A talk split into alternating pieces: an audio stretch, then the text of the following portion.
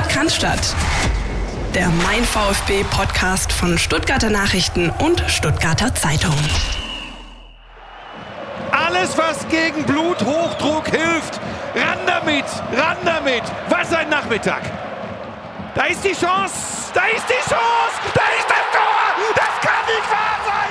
Was für eine Moral. 3 zu 3 und in München werden sie aber ganz anders reagieren als Edin Terzic.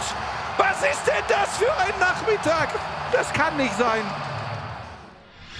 Das war der emotionale Live-Kommentar des geschätzten Kollegen Frank Buschmann bei Sky am Samstagnachmittag um 17.27 Uhr, als Silas in der siebten Minute der Nachspielzeit den Ausgleich zum 3 zu 3 des VfB Stuttgart gegen Borussia Dortmund erzielte. Ähm, leichte NBA Finals Vibes an der Stelle. Die Älteren werden sich erinnern, Frank Buschmann, äh, der sonst immer sehr viel Basketball NBA kommentiert hat und gewohnt emotional auch diesen Moment festgehalten hat. Äh, und jetzt versuchen wir das alles mal einzuordnen, was sich vielleicht manchmal auch analytisch gar nicht einordnen lässt. Oder doch, Philipp Meisel, ich grüße dich. Grüße Retour, mein lieber Christian, und Grüße auch an euch da draußen. Ja, das war was da am Wochenende im Stuttgarter Stadion. Etwas Bemerkenswertes, etwas ähm, auch historisch gesehen nicht allzu oft vorkommendes. Ja, es gab das schon mal, dass der VfB Stuttgart einen drei Tore Rückstand beziehungsweise drei Tore aufgeholt hat äh, in Unterzahl mit zehn Mann. Auch damals gegen Borussia Dortmund äh, tief in den 80ern war das. Und ähm, Ansonsten war das am Wochenende ein Spiel, wo man, glaube ich, irgendwo eingrenzen muss, wie viele Geschichten du rundum erzählen willst oder was du hervorarbeiten, rausarbeiten willst, weil es so viel gibt eigentlich zu besprechen. Ähm, ich glaube, ich kann mich, also ich persönlich, ähm, korrigiere mich gerne oder sag was, wenn du was hast, aber ich kann mich an kein Spiel erinnern, in dem der VfB so oft tot war. Er war eigentlich Töter als tot, am totesten, ja, ähm, und das mehrfach. Und trotzdem steht am Ende ein äh, gefühlter Sieg, der unfassbare Flügel verleihen kann im weiteren Saisonverlauf möglicherweise.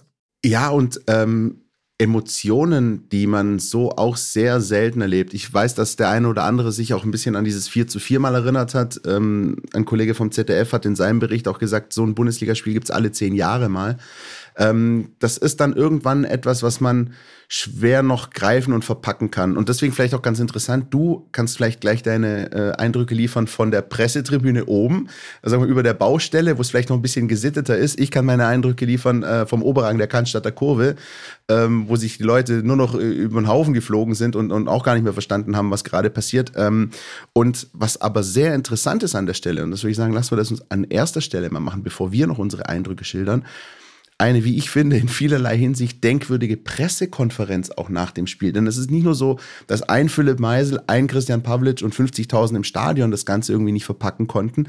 Das ging den beiden Trainern nicht anders und vor allem Edin Terzic. Deswegen machen wir jetzt mal etwas, was wir sonst in der Form nicht machen. Wir geben euch jetzt mal eine etwas längere Sequenz und zwar ungeschnitten die ersten Minuten der Pressekonferenz nach dem Spiel zwischen Edin Terzic und Sebastian Hoeneß und dem Pressesprecher des VfB.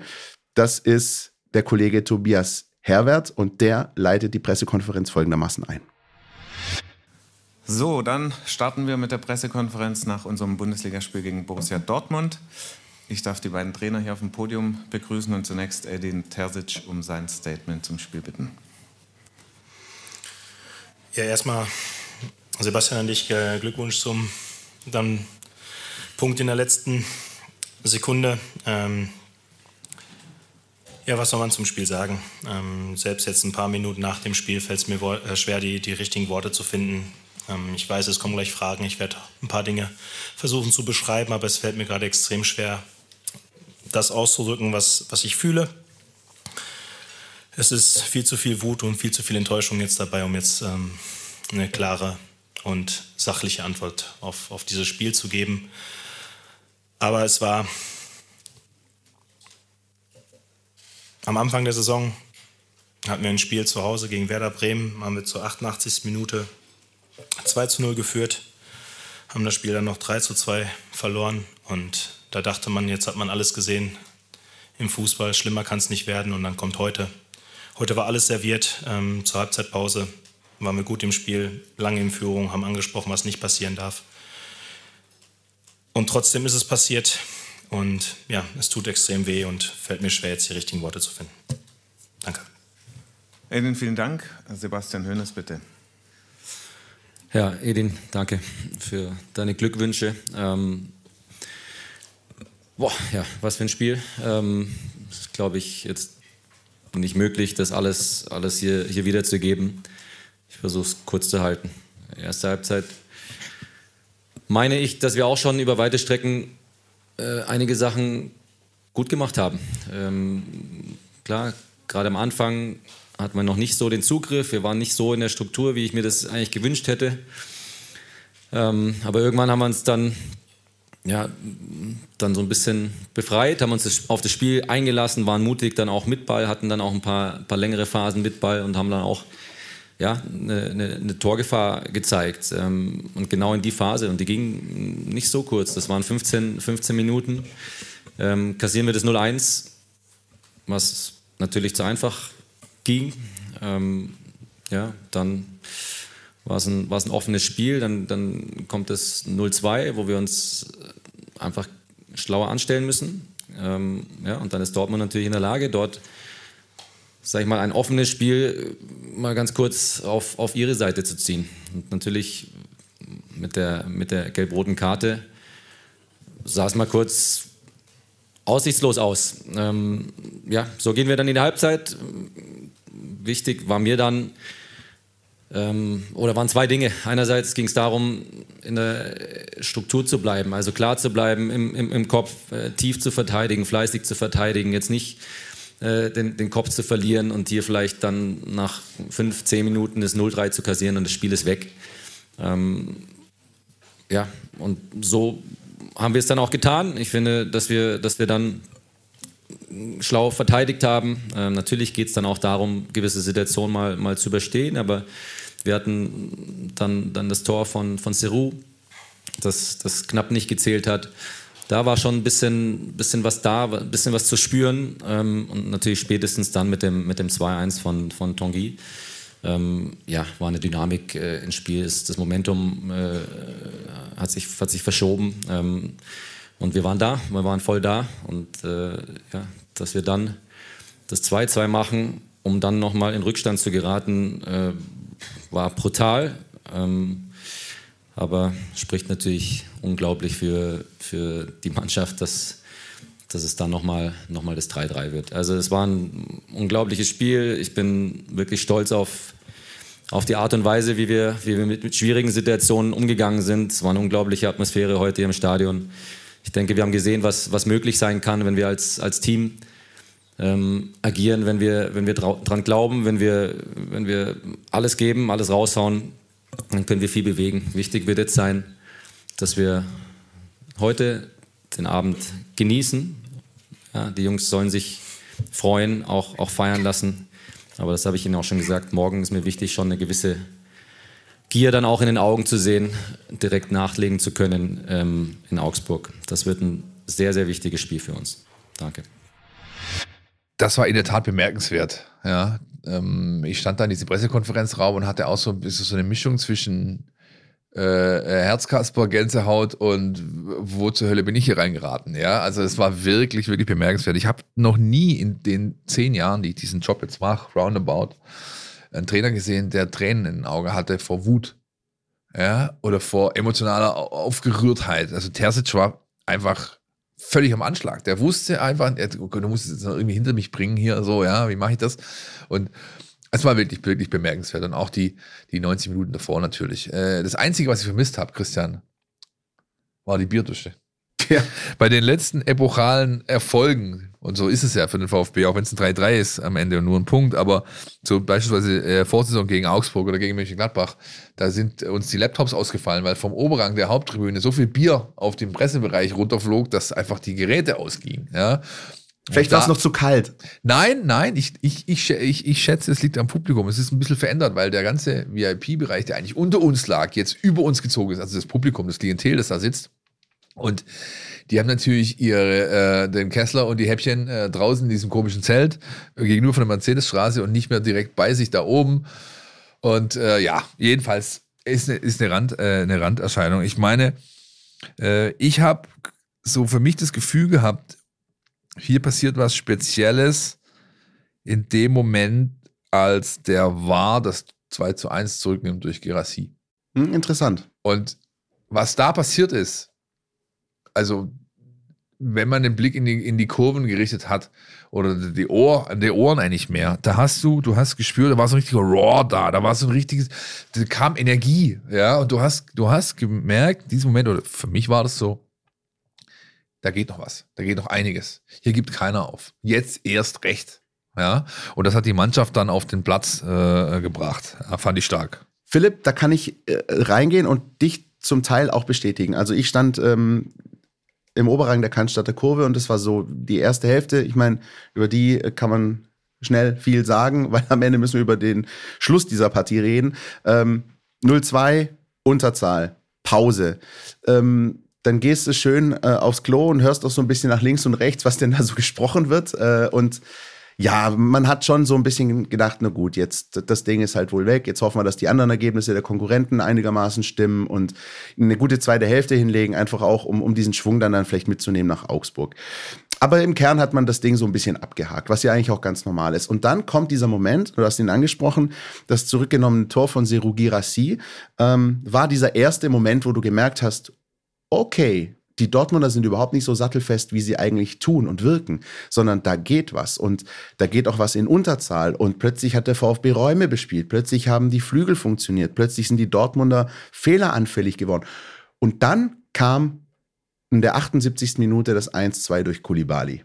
Und dann habe ich etwas erlebt, Philipp, im Stadion, was ich so, wo ich mich nicht erinnern kann, dass ich es in der Form erlebt hätte der Zeitraum zwischen dem 1-2 und dem 2-2, das waren, glaube ich, sechs Minuten, also zwischen der 78. und der 84. hatte das in der Kurve so was fast Trance-artiges. Weiß nicht, ob du dich erinnerst, es gab so ein, so ein Daueranfeuerungsruf. Ale, VfB, Ale. Ja. Rhythmisches Klatschen. Ja. Das ganze Stadion wurde mitgenommen. Die Gegengerade, die Untertürkheimer Kurve.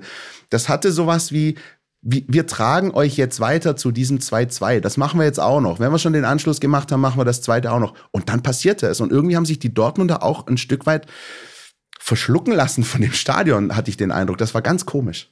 Das ist, ähm, also ich gehe nur in einem Punkt nicht mit, dass es plötzlich dann funktioniert in der zweiten Halbzeit. Auch in der ersten Halbzeit hat der VfB ein gutes Fußballspiel gemacht. Ja, er wurde stimmt. nur bitterböse bestraft für seine Naivität ja, ob das jetzt im, äh, ähm, im äh, Verteidigen äh, einer, einer Flanke ist, Stichwort Anton äh, vor dem 1-0, ja, äh, das Malen, wo Malen dann die Flanke reinbringt auf, auf Aller, oder ob das Mavropanos gesamter Auftritt ist, inklusive dann der Aktion, die schlussendlich zur, zur Karte, zur gelb-roten Karte führt, das ist an Naivität nicht zu überbieten, so kannst du einfach nicht Bundesliga spielen, so, ja, aber ähm, er, hat, er wird seine gerechte Strafe dafür absetzen. Insofern halt, lassen wir mal das da, wo es ist. Ja, aber ganz, ganz wichtiger Punkt: Dieses 3-3 hat nicht die Mannschaft geholt, nicht alleine sondern sie hat es mit dem Stadion geholt. Sie hat es mit den Menschen geholt. Sie hat's und das ist immer das, was ich, ich meine, ich, ich höre mich ja selber schon äh, immer wieder den gleichen Quatsch erzählen, aber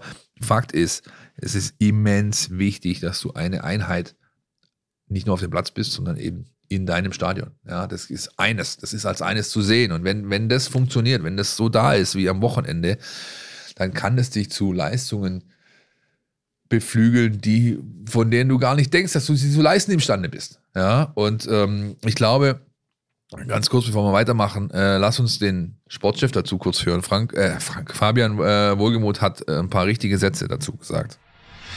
Ich glaube, dass die, unsere Fans, die unglaublich sind, immer äh, noch früher auf der Betriebstemperatur sind, als wir das in den letzten äh, Wochen waren. Von daher war es eine extrem große Unterstützung. Und äh, ja, ich glaube dann auch in der 7 oder 98. Minute hat man dann gesehen, dass hier alle zusammen dafür kämpfen und, und ja, dazu bereit sind, hier uns ja, zum Klassenerhalt zu peitschen. Betriebstemperatur ist das Stichwort. Von der ersten Minute an war das Stadion da. Aber dann als diese zweite Halbzeit, das meinte ich vorher mit dem, in dem Moment, wo das Tor zurückgenommen wurde, da hast du gemerkt, jetzt passiert hier was. Ja?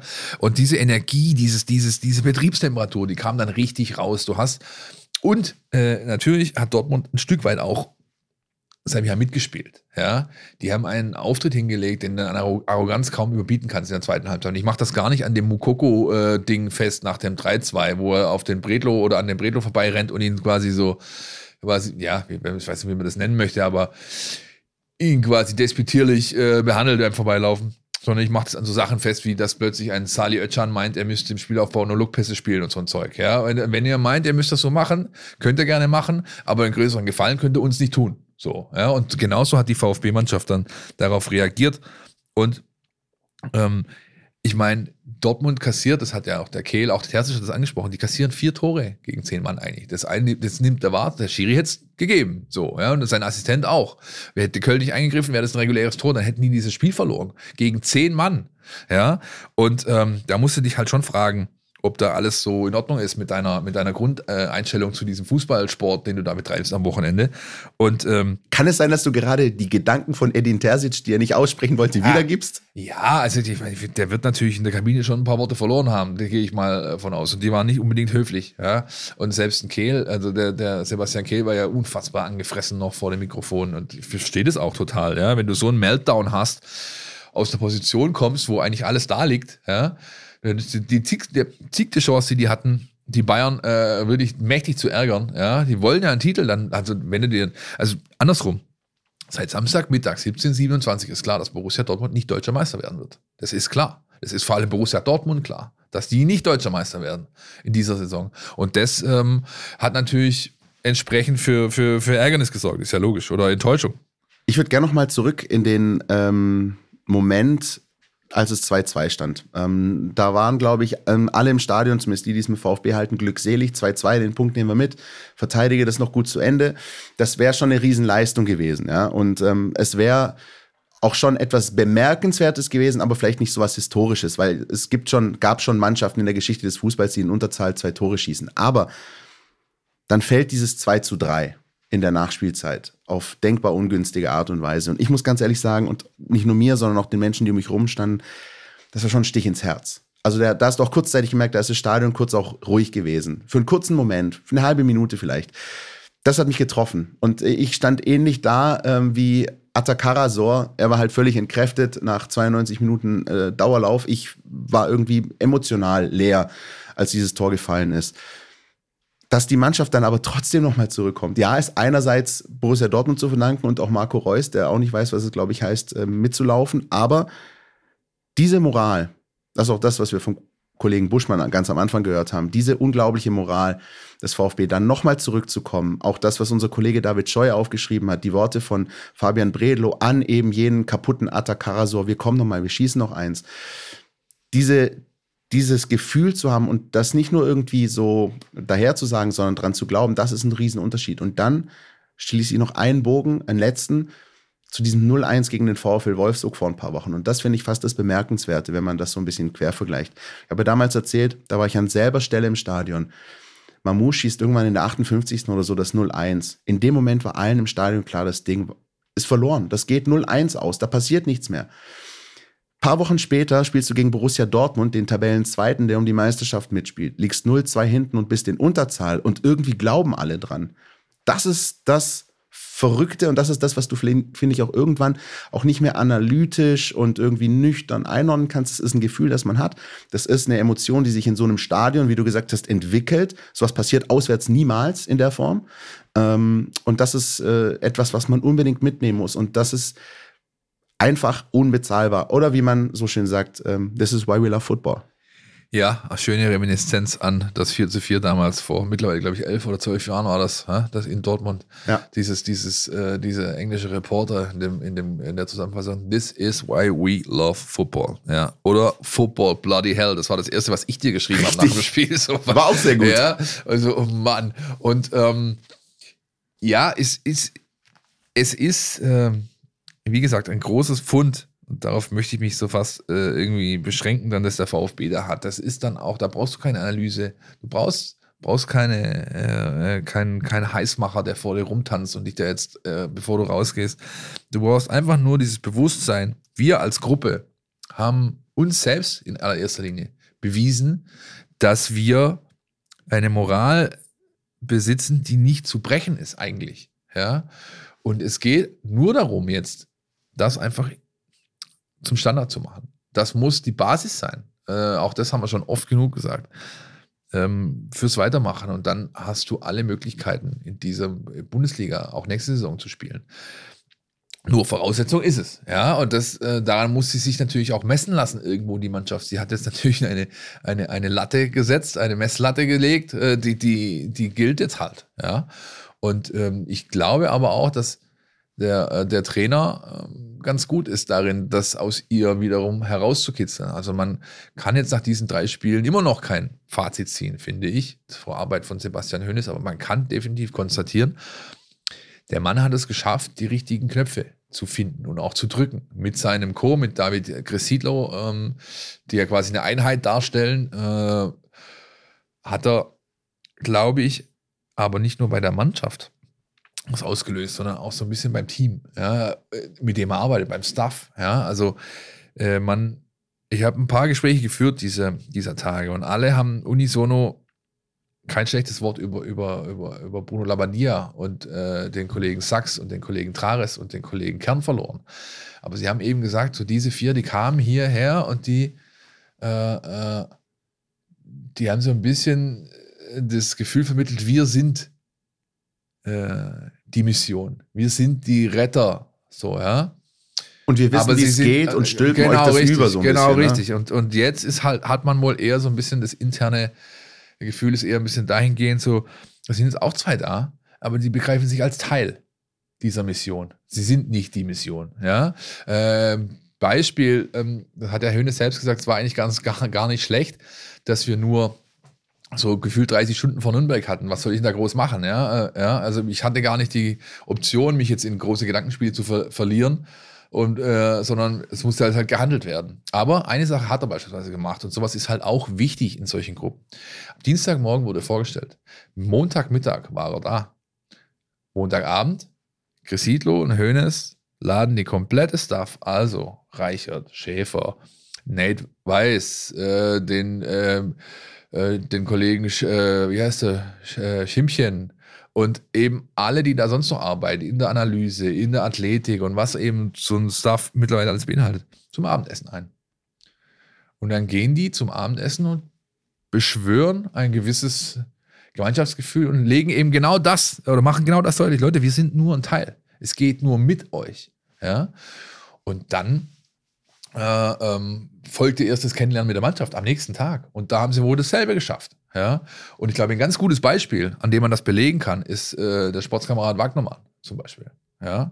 Also wenn man noch in Nürnberg war so ein bisschen noch so, hat es noch ein bisschen geknirscht, aber die letzten beiden Spiele, also Joscha Wagnermann ist ein anderer. Das ist ja, wirst du mir wohl beipflichten, nehme ich an, oder? Definitiv. Äh, auch von, vom ganzen Selbstverständnis her. Also wir wussten ja schon immer auch aus seiner Zeit beim HSV und auch als U21-Nationalspieler und Europameister, was er drauf hat, was in ihm steckt. Und irgendwie hat das alles so ein bisschen, ja, kam irgendwie nie so ganz durch. Dann kam noch die Verletzung dazu. Und ähm, er ist jetzt, ähm, finde ich auch in diesen wenigen Spielen, du hast es gerade angesprochen, von Nürnberg über Bochum bis jetzt nach Dortmund, ähm, so ein, so ein richtiger Fels in der Brandung schon fast, würde ich sagen. Ja, also jemand, bei dem du weißt, du kannst dich darauf verlassen, dass er Vollgas gibt, dass er hinten versucht, stabil zu stehen, in die Zweikämpfe kommt, dass er die Lücken sieht, dass er in die Lücken geht, dass er Räume eröffnet. Er weiß ganz genau, was ich zum Beispiel sehr spannend finde, rein taktisch an ihm ist, ähm, er weiß auch ganz genau, wann er vorzustoßen hat. Ja. Ja, und wann er sich Ja. in der Offensive wie einzuschalten hat. Ähm, das finde ich, und das ist was, das hast du dann, ja, als Fußballer. Das ist genau das, was dann auch vielleicht früher ein Stefan Kunz oder jetzt auch ein Hansi Flick dann auch sehen. Dazu reichen dann auch so Spiele beim HSV, um zu sehen, der Kerl hat was, der hat einen Riecher.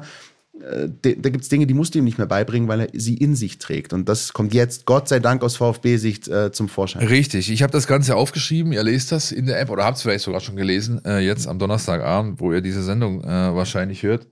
Und äh, ist einfach so ein, ein schönes Beispiel für die Wandlung, die da stattfindet und für, auch für die Schalter, die gefunden wurden von Sebastian Hoeneß, von David Gresidlo, vom Trainerteam, vom Staff. Ähm, und wenn es so weitergeht, äh, dann, ähm, wie gesagt, muss einem nicht bange sein. Ich habe ja auch am, glaube ich, am, am, am äh, man redet ja immer gern von Kipppunkten. Ja, ähm, in den letzten Jahren war das oft beim Klima der Fall. Die Klimakipppunkte, die es gibt. Und ab da und da können wir nichts mehr machen, sozusagen war der Tenor.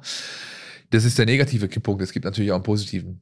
und dieser positive, den, den hat man bezogen auf den VfB am Samstag äh, 17 Uhr 27 in der Stuttgarter Arena gesehen. Ja. Ähm, alleine schon Klar, Dortmund spielt wieder mit, Reus läuft nicht mit, Guerrero mit einem völlig äh, lächerlichen Zweikampfverhalten gegenüber ähm, Wagnermann, ja, der Pass von Anton, der initiiert, dann kommt die Flanke. Und ähm, ich glaube, es war am Schluss endlich sogar gut, dass Silas mal keine Zeit zum Überlegen hatte. Ja, absolut. Sondern, sondern, sondern, er kriegt das Ding irgendwie zwischen die Beine, bing, bing, ping, pong, dann liegt er da, was machen, draufhauen. Ja, einfach nicht nachdenken. Wie so Tippkicker, bam, zack. Ja, einfach drauf, egal wie. Und ähm, so steht unterm Strich eine, ein, ein, ein, ein, ein Kipppunkt, ja, der, glaube ich, die Dinge wirklich zum Guten wenden kann. Wenn, wie gesagt, wenn die Mannschaft ihre eigene Messlatte, die sie jetzt gelegt hat, ähm, für sich als wirklich Standard nimmt und genauso in den nächsten Spielen auftritt. Und auch wenn dieses 3 zu 3 ein absoluter emotionaler Höhepunkt war und für viele bis heute nicht ganz zu verpacken ist, es gibt natürlich auch zu diesem Spiel Zahlen, Daten, Fakten. Die liefert uns seit ein paar Wochen unser Felix. Es war ein verrückter Samstagnachmittag in Bad Cannstatt. Ein 3 zu 3 zwischen dem vor dem Anpfiff Vorletzten der Bundesliga und dem Tabellenzweiten. Das erste Unentschieden in einem Heimspiel gegen Dortmund seit 2011. Der VfB Stuttgart holte trotz Unterzahl ab der 39. Minute zuerst ein 0 zu 2 und dann noch ein 2 zu 3 auf. Wer denkt, das wäre ein Novum, der täuscht. Der VfB konnte bisher nur einmal in der Vereinsgeschichte nach Unterzahl noch drei Tore erzielen und, wie sollte es anders sein, war das im Jahr 1980 auch gegen Borussia Dortmund der Fall. Das Spiel endete damals auch 3 zu 3. Das Unschieden am Samstag war definitiv nicht unverdient. Am Ende standen 5 zu 6 Schüsse aufs Tor und auch wenn die wenigsten auf solch ein Spiel getippt haben dürften, gibt es auch hier Statistiken, die sich bestätigten. Der BVB trifft in dieser Saison besonders oft zwischen der 16. und 45. Minute, so auch wieder zweimal am Samstag und auch das Drama in der Nachspielzeit passt zu den beiden Mannschaften. Der VfB hat nun viermal nach der 90 Minute noch getroffen und fünfmal selbst in der Nachspielzeit noch Gegentreffer kassiert.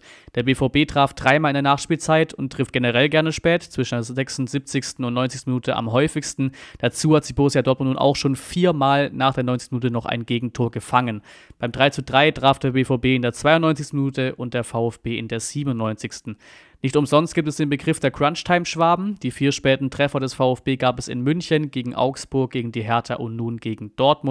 Der VfB zeigte am Samstag Comeback-Qualitäten, Mentalität und Wille. Trotz der Unterzahl über fast 60 Minuten, wenn man die Nachspielzeit einrechnet, liefen die Schwaben nur etwa zwei Kilometer weniger als der BVB. Zu zehn spulten sie etwa den eigenen Kilometerschnitt zu elf ab. Atakan Karaso lief am meisten auf dem Platz mit etwa 11,8 Kilometern. Sein Partner Mittelfeld Wataru Endo gewann mit 21 die meisten Zweikämpfe. Tatsächlich faulten die Dortmunder mit 14 Mal doppelt so oft wie die Stuttgarter. Beide Mannschaften spielten dieselbe Passquote mit etwa 88 Prozent. Diese Werte sind durchaus Qualitätsmerkmale, die der VfB Stuttgart an diesem 28. Spieltag zeigte. Vielen Dank, Felix, an der Stelle. Die Zahlen zum Spiel und so nüchtern müssen wir dann doch auch wieder werden, Philipp, an der Stelle. Richtig viel passiert tabellarisch ist ja nicht, denn TSG Hoffenheim holt einen Punkt in München, VfL Bochum holt einen Punkt bei Union, ja. Schalke holt drei gegen die Hertha, die jetzt wiederum 18. ist, den Trainer gewechselt hat und wenn alles so läuft wie in den vergangenen Wochen, dann wird die Hertha am Wochenende gewinnen, weil er irgendwie immer der 18. gefühlt äh, durchstartet und plötzlich drei Punkte holt. Also, emotional wahnsinnig wichtig, mathematisch ist eigentlich nicht viel passiert aus VfB-Sicht, weil halt auch die Konkurrenz gepunktet hat. So ist es und deswegen heißt es scharf bleiben. Ja, ähm, das ist auch das, äh, was für mich jetzt so als, als oder wäre ich VfB-Trainer, würde ich das Motto ausgeben. Ja. ja und ich glaube, Hönes hat, äh, da kommt, dazu kommen wir gleich, was ähnliches getan. Also, ich finde, man kann natürlich die Diskussion führen, war das jetzt schon die Wende? Ist jetzt alles gut? Wäre, finde ich, der falsche Ansatz. Du musst das ausblenden natürlich so klar, okay, du hast ein bisschen Rückenwind, weil es war natürlich gut, aber du musst es im Großen und Ganzen ausblenden, du musst scharf bleiben, du musst versuchen, genauso weiterzumachen. Und wenn ich beispielsweise meine Trainingseindrücke nehme, die ich diese Woche sammeln konnte, dann habe ich da eine Mannschaft gesehen, der das offensichtlich vermittelt wurde. Ja, da gab es eine große, einen großen Kreis wie immer, es gab eine Ansprache, aber die war von der Gestik, Mimik und der Lautstärke her ein bisschen anders wie sonst dienstags zum Wochenstart.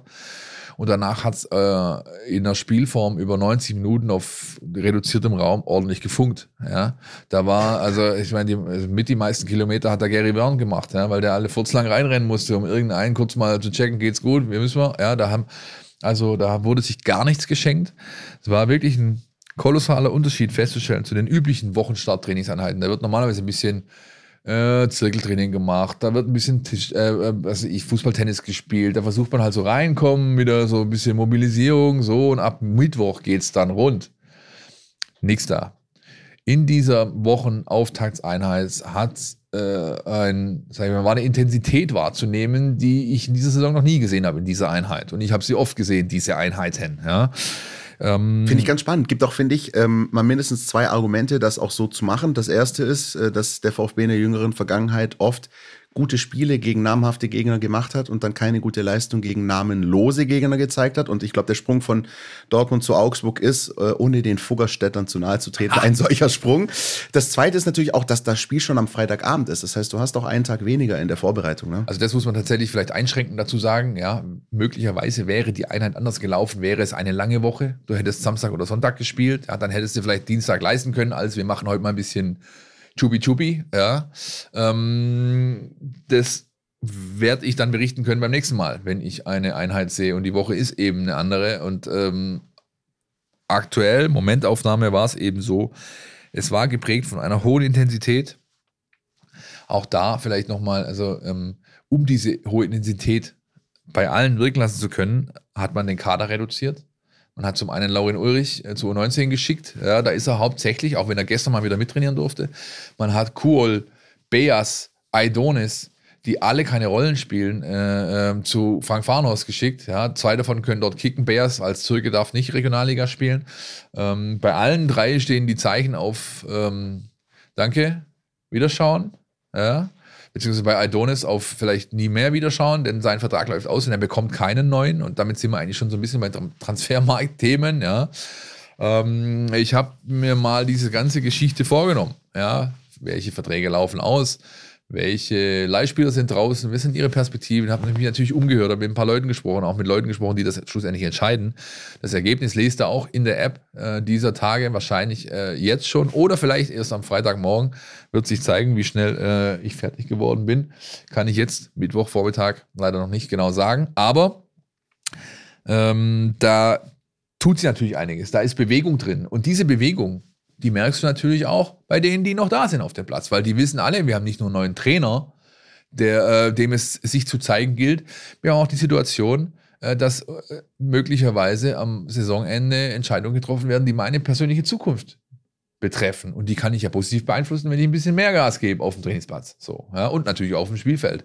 Dass ein Tangi Koulibaly in den letzten Wochen, wenn er reinkommt, solche Auftritte zeigt, hat natürlich auch den Grund, dass sein Vertrag einer ist, der am 30.06. ausläuft und er will vielleicht einen neuen. Also, ja, muss man immer mit bedenken. Definitiv. Und ähm, was wir euch natürlich sagen können, ist an der Stelle, dass ihr bei uns alle Updates bekommt rund ums Personal, auch rund um den Transfermarkt. Das ist jetzt äh, zugegeben noch kein akutes Thema, weil der VfB noch äh, was anderes zu bewerkstelligen hat in der Bundesliga. Aber das wird peu à peu kommen. Unter anderem natürlich auch die Frage nach der Zukunft von Serugiris Seru Girassi beim VfB, ganz ruhig Pavlic. Ähm, das alles lest ihr dann bei uns in unserem Transferticker, auch den gibt es in der App Mein VfB Plus. Und so ähm, das wird definitiv interessant sein. Aber wie du sagst, natürlich diese Phase im Frühjahr ist äh, nicht nur eine, in der sich ähm, die Saison für Vereine entscheidet, sondern eben auch die Zukunft der Spieler, vertragstechnisch. Und deswegen kommt dann oft immer eins zum anderen. Genau so ist es. Eins zum anderen kommt auch in unserer vereinspolitischen Thematik, die wir letzte Woche ja zum ersten Mal so ein bisschen aufgegriffen haben. Ja, ihr wisst alle wahrscheinlich um diese Initiative, die sich darum bemüht, eine außerordentliche Mitgliederversammlung ähm, zu, inizi zu, initiieren. Ja, dazu werden Unterschriften gesammelt, dazu werden auch Spenden gesammelt. Ähm, Klammer, wir berichteten. Klammer richtig, zu. Klammer, wir berichteten, Klammer zu. Dazu gibt es jetzt zwei Neuigkeiten. Zum einen hat die Initiative den Verein angeschrieben über ein anwaltliches Schreiben. Sie haben, die haben also einen Anwalt in der, in der, haben einen Treuhänder benannt, der diese ganze Aktion durchführen könnte. Ähm, es geht im Wesentlichen darum, dass Chancengleichheit herrschen muss zwischen Verein und so einer Initiative, wenn sie aus der Mitgliedschaft kommt. Der Verein hat seinen Newsletter genutzt, hat alle Mitglieder angeschrieben, äh, und das möchte die Initiative jetzt auch. Um da datenschutzrechtlich, sage ich mal, gewissen Themen aus dem Weg gehen zu können, wäre es notwendig, einen, äh, das hat auch unser äh, Experte, den wir gefragt haben, den Lennart Laude, ein äh, Jurist, gesagt, einen Treuhänder einzusetzen. Und dieser Treuhänder, der wurde jetzt benannt, äh, ist ein Professor aus Tübingen von dieser Initiative, dem Verein gegenüber. Und äh, man hat ebenfalls äh, aus der Initiative heraus dem Verein ähm, doch ähm, oder die Möglichkeit eröffnet, ihr könnt ja auch äh, ähm, euer Tool nutzen. Also quasi unsere Botschaft über euren Kanal verbreiten. Dazu müssten dann gar keine Adressen irgendwie rausgegeben werden. Ja. Ähm, solange das ein Treuhänder machen kann, äh, überwacht und äh, quasi juristisch sauber, wäre das für uns kein Thema. So, das ist der, sag ich mal, der Stand der aktuellen Entwicklung zwischen Initiative und zwischen Club. Momentan sammelt man sich so, glaube ich, auf beiden Seiten ein bisschen und ähm, schaut, wie es weitergeht. In der Zwischenzeit haben sich, äh, wie oft in solchen Situationen, die Fans aus der organisierten Szene zu Wort gemeldet. Ja, und das äh, war, glaube ich, am Montag, wenn ich richtig bin, oder zu Wochenbeginn zumindest auf jeden richtig. Fall zu lesen. Und äh, jeder, der das ja alles so ein bisschen verfolgt, generell vereinspolitisch beim VfB, nicht erst seit gestern, nicht erst seit einem Jahr, sondern schon seit vielen Jahren weiß, ähm, dass da sozusagen, wenn dann die Bulletins kommen aus der organisierten Fanszene, dann sind die in meinen Augen oft sehr ausgewogen. Ja, da wird, wird nach links, nach rechts, nach vorne, nach oben, nach unten geschaut. Und äh, wie ich finde, immer ein ganz ordentliches äh, äh Gesamtbild dessen gezeichnet, was eigentlich äh, da abgeht. Da merkt man übrigens auch, möchte ich an der Stelle auch nochmal äh, einschränkend erwähnen, ähm, dass da ähm, auch das Bild, was dann gerne auch von Ultras und organisierten Fans gezeichnet wird, nicht immer dem entspricht, wie es dann in der Realität ist. Da sind also auch Leute, die sich wirklich Gedanken machen, die auch sehr, sehr klar und strukturiert kommunizieren. Und ähm, wer das alles lesen möchte, gerne nachlesen äh, auf der Page des CC meines Wissens auch vor allem. Oder auf unserer. Und ja. auf unserer, genau. Ja. Wir haben ja auch, du hast das auch nochmal versucht, ein bisschen ich einzuordnen. Natürlich Nein, nicht groß eingeordnet. Ich habe im Endeffekt aufgearbeitet, was da drin steht, sodass jemand, der meinen Text liest, muss das Statement des Kommandos nicht unbedingt lesen. Er kann es natürlich lesen. Ich habe es natürlich auch verlinkt, logischerweise. Aber dann nimm uns doch mal mit, wenn, du's, äh, wenn du dich sozusagen damit schon dezidiert befasst hast. Was ist der Kern der Botschaft? Der Kern der Botschaft ist ähm, auf die Initiative bezogen, dass sie das als äh, Zitat maximal unpassend äh, einordnen, was da passiert. Vor allem vom Nehm, Zeitpunkt. Genau, dass man diesen Zeitpunkt jetzt nutzt, wo natürlich es sportlich spitz auf Knopf steht, wie man im Schwäbischen so, so oh Gott, Meißel, Schwäbischen so schön sagt. Ähm, und auch, dass äh, äh, natürlich eine ordentliche Mitgliederversammlung im September ja schon vor der Tür steht. Und wenn man Leute abwählen will, dann kann man ja dort Anträge stellen. Ja? Und äh, nichtsdestotrotz sparen sie auch nicht mit Kritik an den handelnden Personen. Ja? Beispielsweise nehmen sie äh, das Präsidium in, in, in die Kritik, ja, indem sie sagen, was Vogt macht, ist kommunikativ äh, nicht unbedingt das, was wir uns vorstellen oder wie es sein sollte, ja. Ähm, äh, dass da Fehler gemacht werden, dass ein ähm, äh, Christian Riedmüller, das eines der zentralen äh, Versprechen der Ausgliederungsthematik äh, in Frage stellt, dass er jederzeit immer Unruhe ist, dass da einfach eine klare Führung irgendwie zumindest nach außen wahrgenommen fehlt. Die Jungs haben ja auch in Ansichten. Sie sind im Fanausschuss, sie treffen sich äh, regelmäßig mit den Top-Entscheidern. Da sitzt Klaus Vogt immer. Da ist ein Alexander Werle fast immer. Ja, also die werden natürlich dort auch schon ihre Standpunkte ganz klar gemacht haben. Ja, aber ich finde es halt wichtig, dass man nicht nur äh, eine Seite mit seiner seiner Schelte, sage ich jetzt mal, äh, bedenkt, ja, sondern eben versucht, das große Ganze zu sehen. Ähm, sie bemängeln, dass da einfach auch von der Seite der Initiative Themen vermischt werden. Ja. Sie bemängeln, dass sich äh, Vorwürfe anscheinend äh, darauf beziehen, dass äh, man Vermutungen als wahr annimmt, die sich ergeben äh, können, wenn man einen gewissen WordPress-Blogbeitrag äh, liest, der da in den letzten Wochen mal irgendwo online gegangen ist. Ähm, sie bemängeln aber auch, dass man von Seiten des Clubs, wie gesagt, kommunikativ schlecht abgeholt wird. Man muss sich Informationen überall zusammensuchen. Es gibt einfach keine klare Linie. Ja, da nimmt man äh, natürlich den äh, ähm, Herrn Kaufmann mit ins Visier, der als Leiter Unternehmenskommunikation federführend dafür verantwortlich ist, natürlich Mitarbeiter hat oder Unterstellte hat.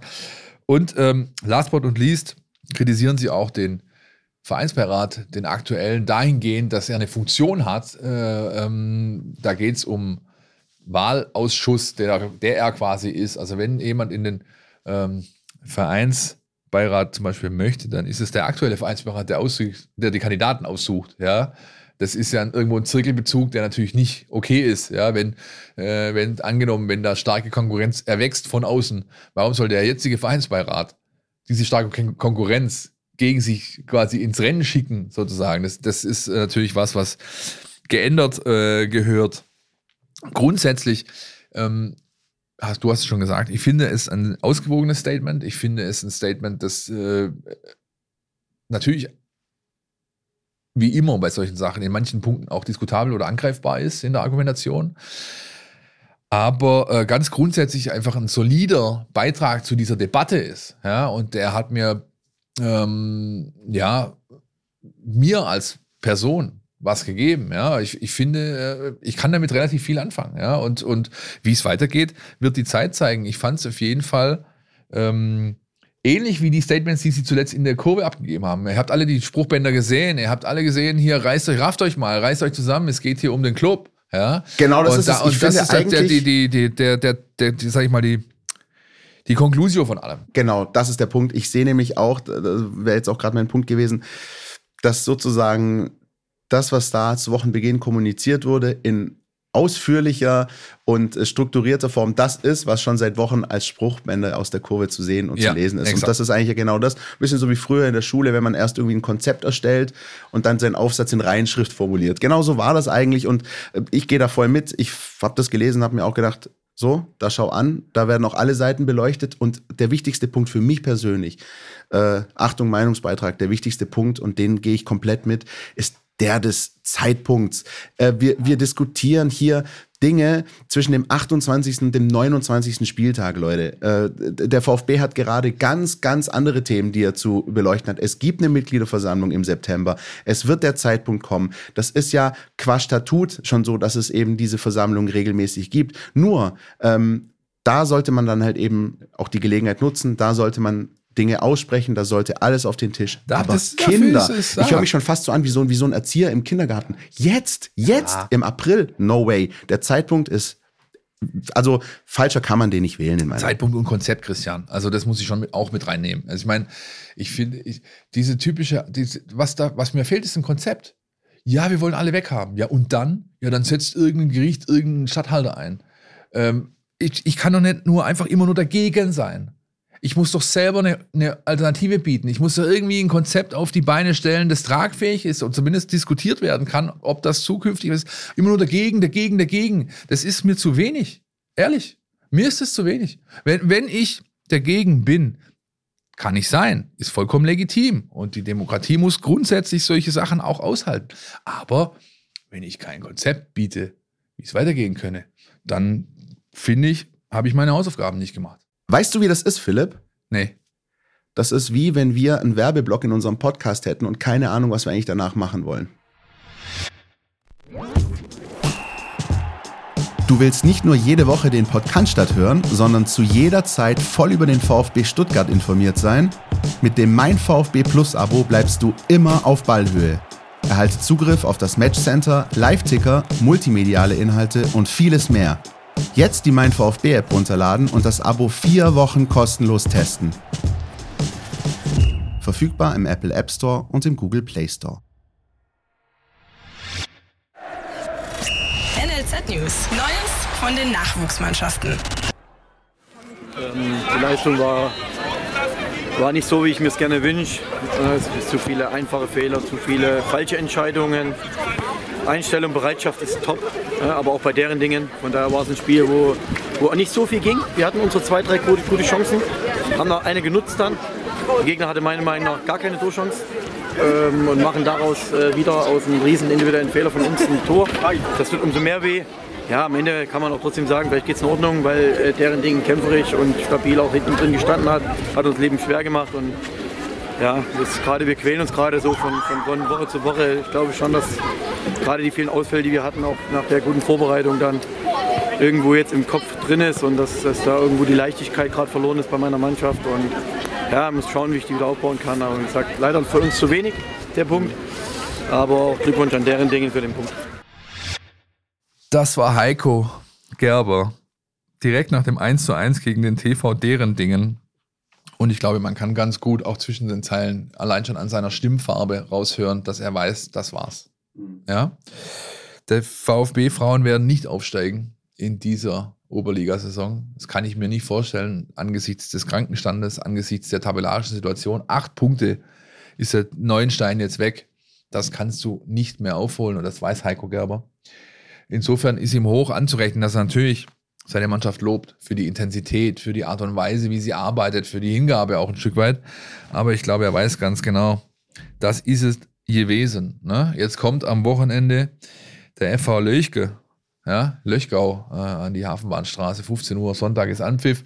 Und die werden natürlich versuchen, dieses Spiel zu gewinnen, werden sie vielleicht sogar auch schaffen, klar. Aber ich glaube, der Zug Richtung Regionalliga, der ist abgefahren an diesem zurückliegenden Wochenende in deren Dingen leider.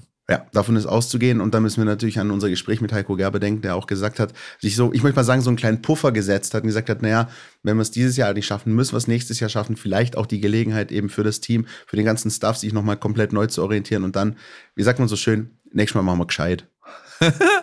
Nächstes Mal mal gescheit, ja. Gescheit war übrigens auch das, was der VfB 2 am Wochenende geliefert hat, ne? Ja, wir haben noch drüber gesprochen, weißt du, wie wir noch gesagt haben, es wäre jetzt mal Zeit für einen Turnaround. Jetzt Ja. muss man hier mal einen Anker reinsetzen. Jetzt muss man hier mal einen Ankerpunkt irgendwie legen, zu sagen, hey, so und nicht weiter. Und genau das hat die Mannschaft von Frank Fahrenhaus am Wochenende getan. Gegen Hessen Kassel 3-0, unter anderem mit Toren von Mattis Hoppe und von Thomas Castanaras. Ähm, da ist dann auch schon grundsätzlich eine Truppe aufgelaufen, von der man ausgehen kann, dass sie eine Basis irgendwie darstellt für die kommende Saison. Dazu kommen wir gleich. Eine Frage hätte ich noch vorab, Christian. Gerne. Was hat mehr Tradition als RB Leipzig? Sag's mir. Dass die Offenbacher Kickers vor dem Spiel gegen den VfB Stuttgart 2 ihren Trainer rausschmeißen. Natürlich. Ja, so war es in der Hinrunde. Wir haben darüber gesprochen. Ersan Palatan. Äh, wir haben noch lustige Wortspielchen gemacht. No jokes with names dieses Mal. Aber er ist nicht mehr Trainer des OFC. Ein alter Stuttgarter Bekannter ist es, nämlich Alfred Kaminski. Der war früher mal Trainer bei den Stuttgarter Kickers und dort auch Nachwuchsleiter. Der leitet jetzt die Geschicke der Offenbacher Kickers, soll die Saison irgendwie zu einem guten Ende führen. Und der VfB 2 tritt am Samstagabend 19 Uhr am Biberer Berg an und ich bin wirklich sehr gespannt, mit wem und wie. Denn äh, wenn es wieder so kommt, dass er Profi-Unterstützung bekommt, der Frank Fahrenhaus, dann werden so Leute wie Lee Eckloff und Thomas Castanaras auflaufen. Eckloff übrigens ganz stark im Training am Dienstag. Er hat Mhm. zwei wunderbare Hütten gemacht, äh, positiv aufgefallen. Aber ähm, auch von unten geht was. Ne? Ein Colin Farneröd äh, ist dabei, ein Leon Reichert ist dabei, ein Nathan Winkler wäre dabei, hätte er nicht äh, über Schulterprobleme geklagt und man hat durch eine Operation äh, rausgefunden, dass der seit Wochen mit einer gerissenen Sehne rumrennt. Der wurde jetzt operiert, wird äh, die nächsten drei Monate ausfallen und 19 äh, Mittelfeldspieler wird dann also quasi zur neuen Saison gleich bei Frank Farnhorst fest im Kader sein und da bei dieser ganzen Thematik Junioren, U21, Leistungsmannschaften U17, 19, 21 ist jetzt natürlich dasselbe zu bemerken wie bei den Profis auch. Auswärtsspiel, Freitagabend beim OFC 19 Uhr. Gibt's das bei Leaks zu sehen, Philipp? Das gibt es bei Leaks zu sehen, genau. Und ähm, dann, äh, wie gesagt, ähm, darf man gespannt sein, wer da auf äh, ähm, oder auftritt. Denn ähm, es ist wie im Profibereich auch das so, dass da jetzt halt, da geht es um Verträge, da geht es um äh, ähm, Kaderverschiebungen. Ähm, die U19-Spieler bei Fahrenhorst habe ich gerade schon genannt. Ein Raul Paula ist schon dauerhaft dabei, beispielsweise. Ähm, aus, in der U19 spielen jetzt U17-Spieler mit. Ich habe am Wochenende das, das äh, 2 0 gegen Freiburg gesehen in der Sonderspielrunde von Nico Willig und seinen Jungs. Da ist dann ein ähm, Jarzinho Malanga aus der U17 schon dabei.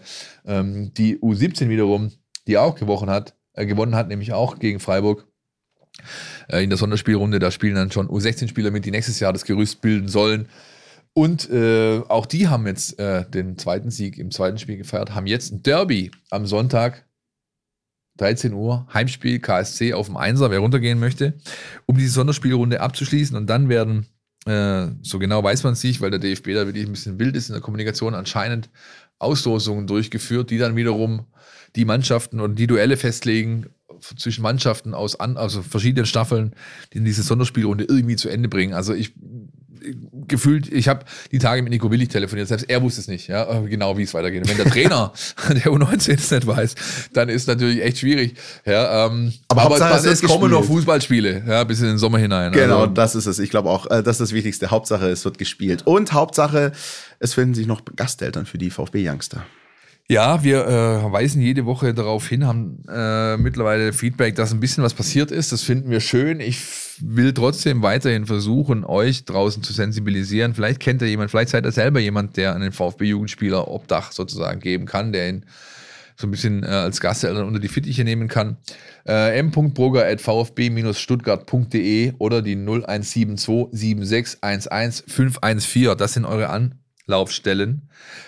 Ähm, das ist der Ansprechpartner beim VfB in der Nachwuchsabteilung, der dieses Thema, der diese Thematik äh, Gasteltern äh, federführend betreut. Wendet euch an ihn bitte, damit der VfB zukünftig ein paar mehr Jugendspieler von weiter weg vielleicht noch äh, zu sich holen kann. Denn wir wissen ja, Stuttgart ist eine sehr schöne Stadt und schöner als die Fuggerstadt, in der nämlich der VfB Stuttgart am Freitagabend 20.30 Uhr gastiert. FC Augsburg gegen den VfB Stuttgart. Ähm, Boah, also ich, ich, nein, ich erzähle jetzt nichts über meine Erfahrung mit Augsburg, das habe ich in diesem Podcast schon oft genug gemacht. Nehmen wir den Schwung aus dem Dortmund-Spiel äh, mit, Philipp. Was erwartet den VfB am Freitag und wie muss das angehen? Ein richtungsweisendes Spiel. Und zwar für beide Mannschaften. Ja, also wenn der VfB das Ding gewinnt, immer in die Hypothese, dann hat er Augsburg mit unten reingeholt. Dann sind es nur noch zwei Punkte auf den FCA. Wenn Augsburg gewinnt, sind die acht weg dann wird es wirklich schwierig. Ja. ja ähm, ähm, aber es kommen halt zwei Mannschaften, es treffen zwei Mannschaften aufeinander, die einen gegensätzlichen Lauf haben. Ja? Bei Augsburg ist es so, dass man denen anmerkt, äh, dass sie mit mehr als nur einem halben Auge nach unten schielen, schon eine Weile. Und so spielen sie auch, nämlich übervorsichtig, ängstlich. Der VfB wiederum hat, hat seine Rücken zur Wandsituation, glaube ich, schon ein paar Mal gehabt jetzt. Ja? Und äh, geht da mit der Moral, wir haben sie heute schon lange und oft und breit angesprochen, äh, äh, tritt er dem entgegen, dieser, dieser, dieser Tatsache. Und deswegen glaube ich, tendenziell ist der Vorteil so ein bisschen äh, gefühlt beim VfB. Man muss nur auf eine Sache aufpassen. Und das ist diese 1-0-Thematik. Ja? Ich glaube, äh, du weißt, von was ich rede, oder? Ja, ich weiß es, aber vielleicht weiß es nur nicht jeder unserer Hörerinnen und Hörer, deswegen führe das doch gerne mal aus. Die Augsburg, also die Mannschaft in der Bundesliga, die, äh, glaube ich, bisher fünf oder sechs Mal mit 1 zu 0 gewonnen haben. Davon dreimal an einem Freitagabend. Und einmal haben sie noch mit 2 zu 1 gewonnen. Also sie sind der Meister dieser ganz engen, kitzligen Dinger, ja, äh, um die dann aufs, auf ihre Seite zu ziehen. Ich glaube, ein Großteil der Punkte hat, äh, also 21 in Summe, hat Augsburg durch diese sieben Spiele geholt, wo sie eben mit einem Torunterschied gewinnen. Und ähm, da muss man natürlich aufpassen. Wirklich aufpassen, denn ja, sowas wird halt mit einer Aktion entschieden, ja, mit einem Fehler. Ja, es sind äh, oft auch Spiel Tore gewesen, wo es quasi in der Schlussphase, in der Nachspielzeit fast sogar diese Treffer gefallen sind. Und da äh, ist liegt so ein bisschen der Hund begraben bei der Nummer am Freitagabend. Ist zwar schon ein bisschen länger her, aber der FC Augsburg ist beispielsweise noch eine der letzten Mannschaften, die es geschafft hat, so jemanden wie Bayer Leverkusen ein Bein zu stellen. Also die mittlerweile. Ja, die haben auch die Bayern so geschlagen. Genau, also, ja, äh, also, Leverkusen hatte mittlerweile auch einen Vollflow und, und das war noch ähm, in der Hinrunde, da gab es genau so ein Freitagabendspiel, wie es, glaube ich, im Buche steht in Augsburg. Na, so ein Spiel, denkst du, das, das tendiert so Richtung 0-0, wenn dann vielleicht eher mit leichten Vorteilen für den Gast und dann gab es einmal Ecke Kopfball, irgendwann in der 70. oder so. Der Gast hat nichts mehr entgegenzusetzen und das Spiel geht 1-0 aus. Das ist aber, du hast es auch angesprochen, schon einen Tacken länger her. Ja? Also der FC Augsburg, der, der kämpft gerade ein bisschen auch mit sich selbst und auch, ähm, was ich besonders in Anführungsstrichen gut finde, ist, sie wissen auch mal wieder, wie es ist, zu Hause zu verlieren. Sie haben ähm, vor ein paar Wochen ähm, 1-3, meine ich, gegen den ersten FC Köln verloren. Den ersten FC Köln, der davor wochenlang nichts auf die Kette gebracht hat der hat in Augsburg gewonnen. Das heißt, da merkt man schon so ein bisschen, äh, wie so kleine Verschiebungen vonstatten gehen und dann, dass beim FC Augsburg eben momentan ähm, eher der Blick nach unten geht als äh, sonst wohin und wie du auch so ein bisschen gesagt hast, dass alles ein bisschen ängstlich wirkt. Ne? Aber bei diesem Köln-Spiel war es halt einfach so, dass die Kölner einfach nach, ich glaube, 16, 17 Minuten 2-0 geführt haben. So, und sofort den Stecker gezogen haben. Du darfst wirklich in Augsburg nicht äh, einzelnen Rückstand geraten. Lass uns mal, bevor wir noch weiter äh, uns mit dem Spiel fassen, unseren Felix hören. Der Mann für die Zahlen, Daten, Fakten mittlerweile. Bitteschön. Am Freitagabend eröffnen der FC Augsburg und der VfB Stuttgart den 29. Spieltag. Die Tore und Gegentore sind quasi gleich, doch die Augsburger haben fünf Punkte mehr auf dem Konto. Der FCA ist offensiv eiskalt und hat defensiv wohl mehr das Quäntchen Glück. Der VfB hatte über die gesamte Saison bisher 74 Torschüsse mehr, trotzdem hat Augsburg zwei Tore mehr erzielt. Der FCA hat drei Gegentore mehr gefangen als der VfB, aber eben auch 109 Torschüsse mehr zugelassen. Interessant ist die Anfälligkeit der Augsburger bei den Gegentoren. Sie haben sechs Tore Tore mehr per Kopf kassiert und sind anfällig nach Flanken. Auf den zweiten Pfosten, vor allem über die linke Seite, also über Borna Sosa. Dazu kommen mehr Kontergegentore. Die Spiele unter Hönes zeigten bisher, dass sich dadurch Chancen eröffnen dürften. In Laufwerten und Disziplin sind die Werte sehr ähnlich. Auswärtsspiele in Augsburg sind aber durchaus als eklig anzusehen, besonders wenn es in Flutlichtspielen gegen den FCA geht. Der VfB konnte bisher in Freitagabendspielen und in englischen Wochen einmal zu Hause gewinnen. Dazu kamen zwei Unschieden und zwei Niederlagen auswärts. Augsburg hingegen gewann auswärts einmal und spielte einmal Remis. Dazu kommen seit der Winterpause drei Heimsiege, alle per 1 zu 0. Es wird ein Duell zwei Mannschaften, die sehr auf ihre Stürmer angewiesen sind. Bei den Fuggerstädtern sind es Berisha und Demirovic, die an 24,3 und 18,9% der Treffer beteiligt sind. Trotz einer langen Verletzung erreicht Gerassi beim VfB die Marke von 20% Der FC Augsburg ist das Team der Bundesliga, das in dieser Saison die meisten Punkte nach Führung verspielt hat, ganze 21. Der VfB hätte aber auch gut mit mit 14 Punkten. Eine Führung am Freitagabend ist also vielleicht gar nicht mal die beste Idee. In Rückstand wäre der VfB dann im Vorteil. Die Stuttgarter holten noch 9 Punkte nach Rückstand, Augsburg nur 2. In der Hinrunde erzielte der VfB den 2 zu 1 Siegtreffer in der 91. Minute. Eines der fünf Gegentore in der Nachspielzeit, die sich der FCA schon gefangen hat. Die Augsburger selbst treffen besonders gerne in den ersten 15 Minuten beider Halbzeiten. Hier sollte der VfB ganz klar gewarnt sein. Die Bilanz in Augsburg ist ausgeglichen. Sieben VfB-Siege, acht FCA-Siege und nur ein Unschieden. Gewinnt der VfB in Augsburg, verkleinert man den Abstand auf nur zwei Punkte und zieht den FCA wieder voll unten mit rein. Alleine das dürfte genug Ansporn für die Partie am Freitagabend sein. Interessant, äh, wie immer. Dankeschön, Felix. Und ähm, vielleicht ein Fakt noch. Also es ist, glaube ich, es gibt wenige Mannschaften in der Bundesliga, wo du, sag ich mal, die, die Erfolgsfaktoren äh, äh auf so wenige Personen eingrenzen kannst. Mhm. Wie denn in Augsburg. Ja, es sind, es sind zwei, drei Spieler, die machen halt dort die Tore, die geben halt die Vorlagen. Ja. Und die musst du so ein bisschen, finde ich, ähm, versuchen natürlich aus äh, dem Spiel zu nehmen. Und äh, da sind wir aber auch ganz schnell bei unseren Playern to Watch, denn zwei dieser vier, fünf Spieler, die es gibt, die haben wir nämlich draufgeschrieben. Es ist zum einen mal äh, der Sportskamerad Berisha, der vielleicht ausfällt am Freitagabend, der steht auf der Kippe, der hat, glaube ich, die meisten aller Augsburger Treffer erzielt mit sechs. Dann hat man äh, den äh, Sportskamerad Vargas, seines Zeichens äh, Schweizer Nationalspieler, Flügelspieler, gibt die meisten Vorlagen. Und dann hat man unsere beiden Player to Watch. Und du, Christian, darfst gerne anfangen. Ja, ich habe äh, Arne Meyer rausgesucht. Derjenige, der vielleicht in diesen letzten Wochen beim FC Augsburg noch der ist, der vielleicht am meisten glänzt oder sozusagen den Spielen äh, ihren Stempel aufdrückt. Ähm, auch vergangene Woche, als sie in äh, Leipzig 3-2 verloren haben.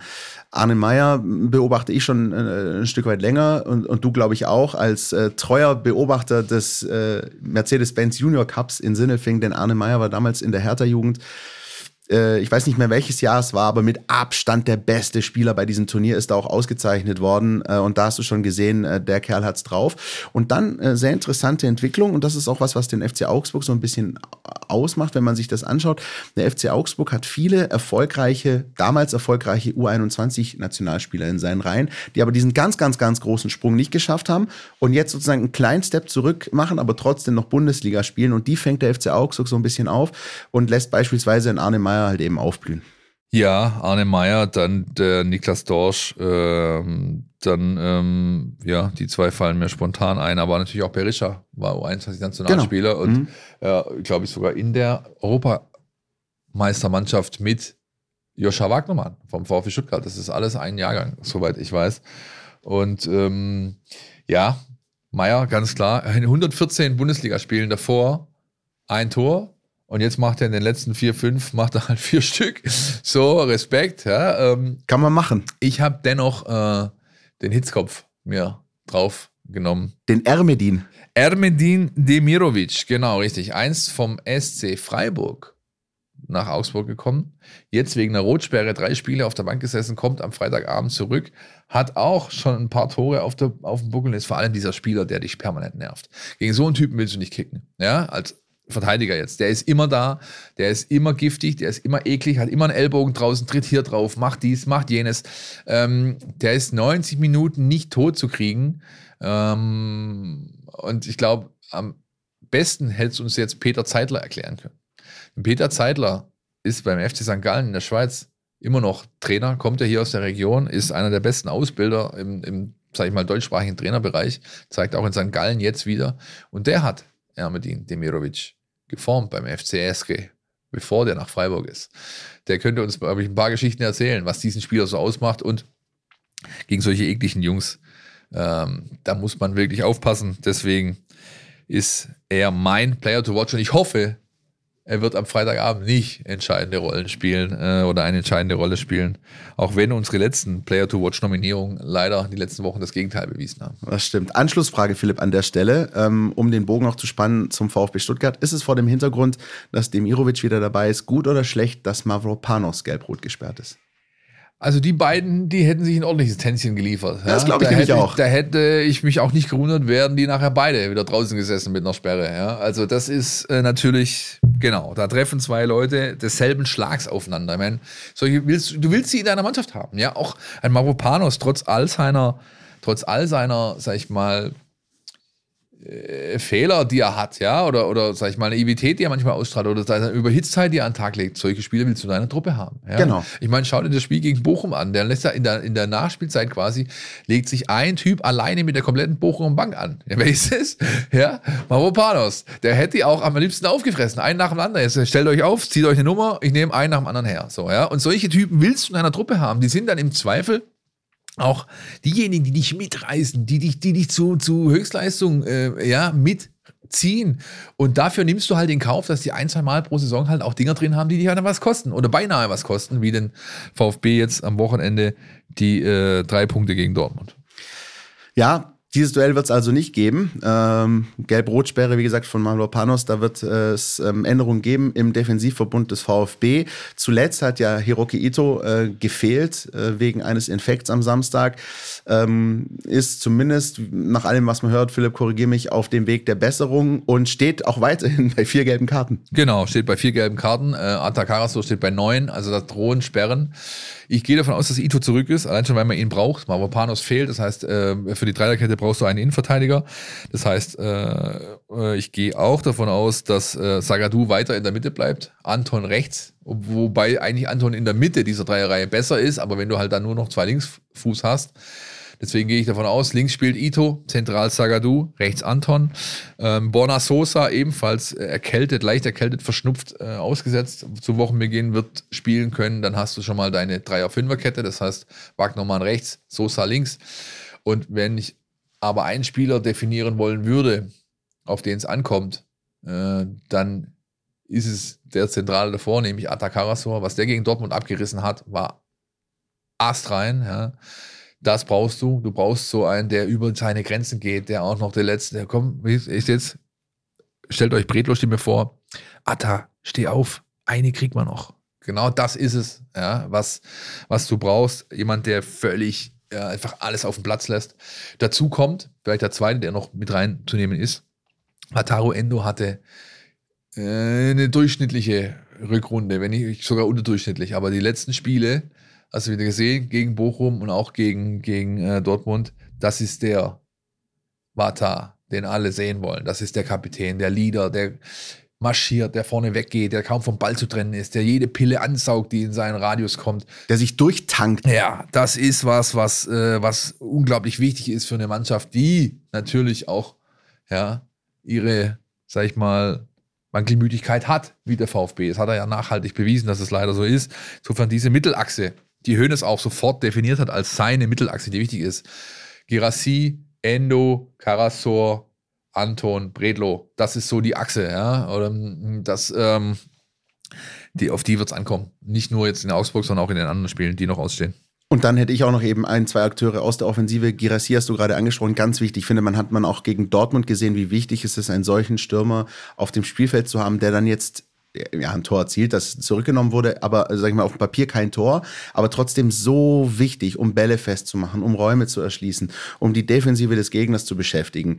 Ähm, ganz, ganz wichtig und dann eben auch möglicherweise hoffentlich die äh, Renaissance des Silas. Ja, also dieses Tor, wir haben es vorher angesprochen, das 3-3 gegen Dortmund, nicht nachgedacht, draufgegangen. Und ich erinnere mich an ein Spiel in Augsburg, da ist ein Silas richtig auch gut zur Geltung gekommen. Da gab es mal einen 4-1 Auswärtssieg, wenn ich richtig bin. Ja. Äh, Mit dem Pass, den ich heiraten wollte. Genau, genau das. Und, und das heißt auch da an, auch an diese Lokalität hat äh, Silas gute Erinnerungen und das mitzunehmen, äh, das finde ich auch übrigens ganz wichtig, äh, noch als äh, Lehre, als weitere Lehre, auch für die Konkurrenz. Ähm, nach dem 3-3 gegen Dortmund, der VfB wird wieder ein Stück weit unberechenbarer. Du weißt nicht, woher die ja. Gefahr kommt. Ja? Auch mit, äh, mit dem, was dann von der Bank äh, möglicherweise genau. reinkommt. Also das ist ja das, was, äh, glaube ich, Silas auch gut tut. Er muss nicht die Last tragen von Anfang an, ja, sondern er kommt rein, wenn eine, eine erste Elf den Gegner schon so ein bisschen tot gespielt hat oder müde gespielt hat zumindest. Ja? Und kann dann da seine Qualitäten auf den Platz bringen. Das hilft ihm, ja, weil also ich gehe nicht davon aus, dass also die einzige Änderung, die wir sehen werden in der Aufstellung, in der Grund, das wird Ito sein. Ja. ja ansonsten spielst du genauso weiter. Das heißt, du hast diese Achter Zehner Combo Führig Mio oder Milo, äh, wie es eigentlich korrekt ausgesprochen wird, glaube ich. Und dann hast du vorne Gerassi drin. Das heißt, auf der Bank einen Perea, einen äh, Silas, ähm, selbst einen Diasch, der dann mit einer gewissen äh, Speed, mit einer gewissen Wucht, mit einer gewissen Qualität über die Außenbahn vor allem. Das ist, finde ich, das Auffälligste, was du siehst unter Höhnes bisher, ist die Fokussierung auf die Außenbahn. Ja, ich glaube, vier der letzten sechs Tore kamen durch eine Flanke. Ja, das, das, da ist einfach viel mehr los, obwohl ähm, das, sag ich mal, die Grundformation, die man vorher gewählt hat, ein 4 die ja eigentlich auch die Option bietet, viel über den Flügel zu kommen, aber das ist jetzt viel, wird viel mehr forciert. Und dass eben auch jemand wie Bonner Sosa nicht immer allein auf weiter Flur ist, sondern ja. dass er weiß, er kann auch im Zweifel dieses Dreieck spielen, er hat Leute in seiner genau. Nähe oder man genau. kann äh, ganz rüberlegen auf Wagnermann, genau. der rechts ist, ja. das ist ganz ja. wichtig. Ja, und es ist auch ausgewogener. Dadurch, dass Wagnermann jetzt so dann so hier endlich angekommen scheint, ja, den Schalter gefunden hat, gegen Dortmund gab es zum ersten Mal in dieser Saison etwas zu sehen, was man so normalerweise nie sieht beim VfB. Es gibt in, unser Statistikdienstleister, der bietet uns äh, die Zahlen an, worüber, über welche Seite der VfB seinen Offensivvortrag macht. Ja, also durch die Mitte oder links oder rechts. Das Spiel gegen Dortmund war das erste in dieser Saison, wo über rechts mehr Offensivvorträge kamen. 15 hat Joscha Wagnermann hauptsächlich initiiert gegenüber der Mittellinie. Gegenüber 13 die Bona Sosa auf der linken Seite gemacht hat. Normalerweise ist es 23 zu 10. Jetzt ist es 15 rechts, 13 links gewesen. Das ist wirklich eine auffällige Zahl. Gegner stellen sich seit Monaten natürlich darauf ein, auf den VfB. Passt genau. auf den Sosa auf. Ne? Passt auf den genau. Sosa auf. Und jetzt wird das eben alles ein Stück weit komplizierter für den Gegner. Das ist so wichtig in dieser Phase. Wie immer, Freitagabend beobachten, beobachten wir für euch. Ich glaube, Philipp, wir, du und ich, wir hatten nur so, so paar Verhaspler. Ich glaube, das ist alles noch ja. von diesem 3-3. Wir sind ja, alle noch so leicht himmelig. Ja, ne? Also wir werden das auf jeden Fall alles für euch ganz in Ruhe beobachten am Freitagabend und natürlich dann auch noch am Samstag, am Sonntag. Alles das, was der Bundesligaspieltag zu bieten hat. Und auf nächste Woche steht dann schon der Monster-Spieltagsausblick an. Ja, da kommt dann schon äh, so langsam aber sicher das Maiwochenende ins, ins Visier, ja, mit dem Spielen gegen Mönchengladbach, mit dem Spiel gegen Frankfurt. Ähm, und dann bei der Hertha. Mai. Und bei der Hertha, da wird es dann schon so langsam, aber sicher kuschelig. Und wir freuen uns drauf. Bis nächste Woche. Ratatatata, wir hören uns. Podcast statt. Der Mein VfB Podcast von Stuttgarter Nachrichten und Stuttgarter Zeitung.